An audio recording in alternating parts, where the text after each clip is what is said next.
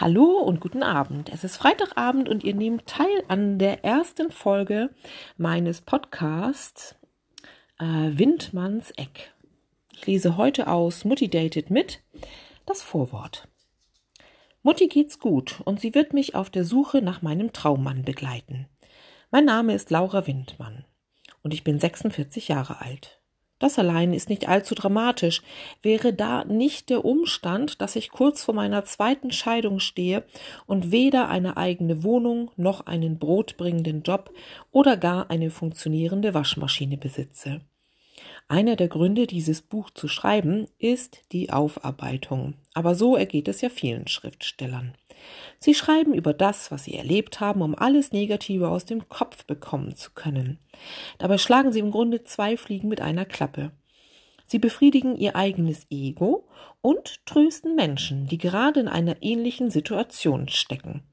Heutzutage würde man dies eine Win-Win-Situation nennen, wobei immer noch fraglich sein dürfte, ob beispielsweise Erfahrungsberichte über die verschiedenen Möglichkeiten, einen Maulwurf zu vertreiben, für Gartenbesitzer wirklich gewinnbringend sind.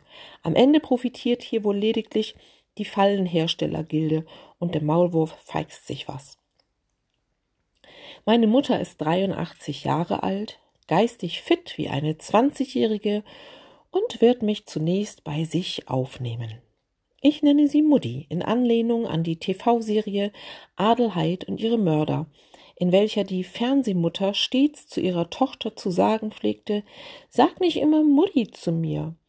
Daraufhin antwortete die Tochter, verkörpert durch die großartige Evelyn Hammann, wiederum In Ordnung, Mutti. Diese Vehemenz im Ignorieren von Muttis versuchter Renitenz spiegelt sich auch in der Beziehung zu meiner Mutter wider. Während meiner letzten Ehe wohnte ich rund 70 Kilometer von meiner Mutter entfernt und besuchte sie einmal pro Woche, um ihr bei diversen Alltagssituationen zu helfen. Ich begleitete sie beim Einkauf in einem Stader Einkaufszentrum, saugte ihre Teppiche oder sortierte Papiere in ihre vielen Ordner. Meist kam ich an einem Mittwoch zu ihr, blieb über Nacht, wachte am nächsten Morgen nach dem gemeinsamen nächtlichen Genuss einer Flasche Merlot mit einem ziemlich schmerzenden Brummschädel auf und fuhr mit ihr zu Kaufmarkt, um dort meist sehr lange auf sie zu warten. Ich wartete so lange, weil meine Mutter stets sehr viel einkaufen muss. Sie muss das tun, weil sie beinahe täglich befürchtet, der dritte Weltkrieg könnte ausbrechen, ein Mangel an Lebensmitteln würde sie in die Hungersnot treiben und niemand bekäme beispielsweise jemals wieder Glühbirnen. Deshalb hortet sie in einem kleinen Extraraum nicht nur unter anderem rund 50 Ravioli-Dosen, dieselbe Anzahl an Heringsfilets mit Tomatensauce in der Büchse, sondern auch mehrere Kartons mit Glühlampen. Selbstverständlich sind das nicht die neuen Energiesparlampen, sondern die normalen, vernünftigen Birnchen, weil die neueren allesamt verdammt giftig sind und ausgesprochen wenig Leuchtkraft besitzen. Nun also ist alles anders. Ich wohne beinahe jeden Tag bei Mutti, beinahe jeden einzelnen Tag. Von Zeit zu Zeit nächtige ich bei meinem Sohn Philipp, der anfangs noch in seiner Einzimmer-Single-Wohnung lebt. Später werden Philipp und ich zusammenziehen und meine Mutter und ihre Waschmaschine wieder entlasten.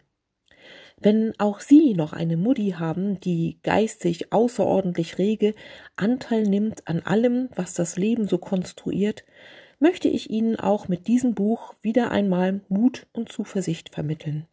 Vor allem primär, wenn Sie, wie ich, gerade in den Startlöchern zu einem ganz neuen Lebensabschnitt stecken. Mit Moody Dayton, das ist ein besonderes Kapitel im Leben einer Tochter. Hallo in Windmanns Eck, meinem Podcast. Ich lese erneut aus meinem Buch Mutti Dated mit vor eine Geschichte, die heißt Der Zwischenfall an der Tankstelle.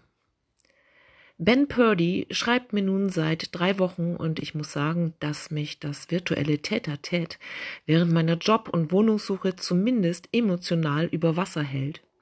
Hätte ich grad nicht den Herrn Purdy aus Alabaster als täglichen Chatpartner in petto, zerbräche ich psychisch am Wust von Dingen, die ich im Zuge meiner anstehenden Scheidung zu erledigen habe. So aber muntert mich ein Hello Sugar zwischen der einstündigen Wartezeit bei der Krankenkasse und dem Lesen meiner Rechtsanwaltsrechnung doch ungemein auf. Bei der Krankenkasse konnte ich die Wartezeit immerhin von geschätzten zwei Stunden, andere Kunden warteten so lange vor mir, auf eine verkürzen. Frau Bruczynski, meine zuständige blutjunge Sachbearbeiterin, schwebte nach meinem Buchgeschenk auf Wolke sieben. Das ist ja so cool. Jetzt kenne ich eine waschechte Autorin, war denn auch ihr Tenor.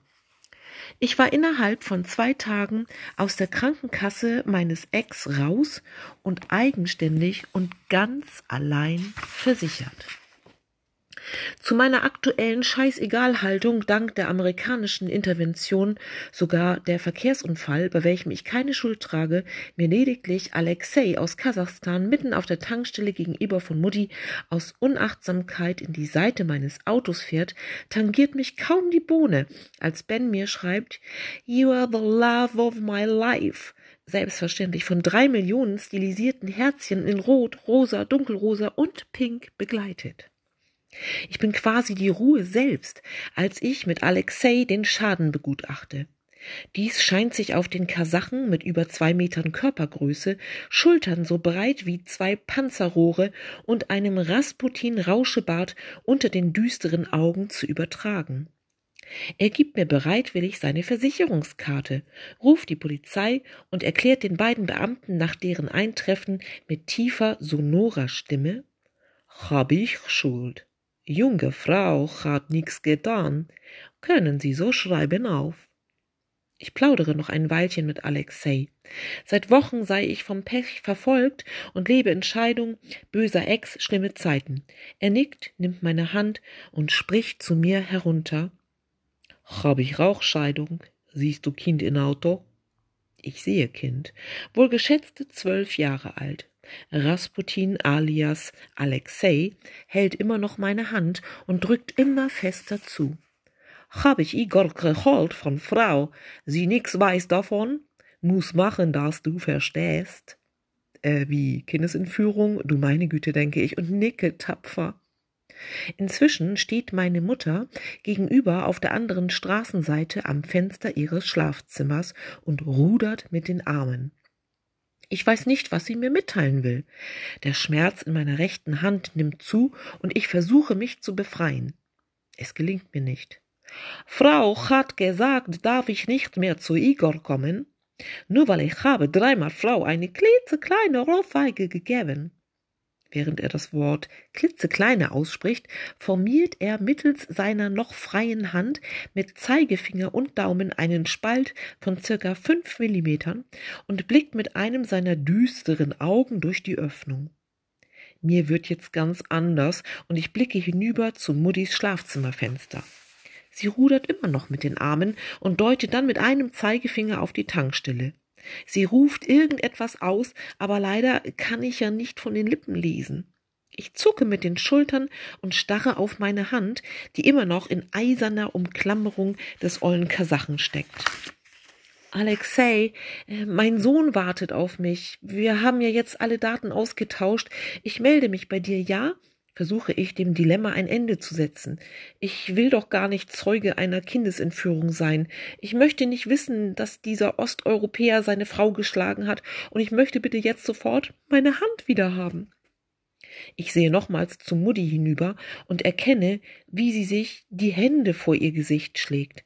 In diesem Moment knallt es, mein Auto ist dank nicht angezogener Handbremse und der abschüssigen Ausfahrt direkt in das Auto gefahren, welches gerade zum Tanken auf die Tankstelle fuhr. Pling, Nachricht von Ben. I have so much fun with you, my dear. Just looking forward to see you. Zehn blinkende Herzen und ein hüpfendes Häschen runden die Nachricht ab. Mein Blick wandert vom Handy zu meiner noch immer umklammerten Hand und dann zu Mutti, die immer noch wie versteinert am Fenster steht, und zu meinem Auto, das direkt an der vorderen Stoßstange eines Dreier BMWs klebt. was soll ich sagen? Beide Unfälle haben sich in ihrer Geldsumme ausgeglichen. Win-win sozusagen. Mal wieder. Wie gewonnen, so zerronnen. Mein Prinzip der nächsten Monate, bis ich irgendwann meinen Traummann finde. Alles wird gut.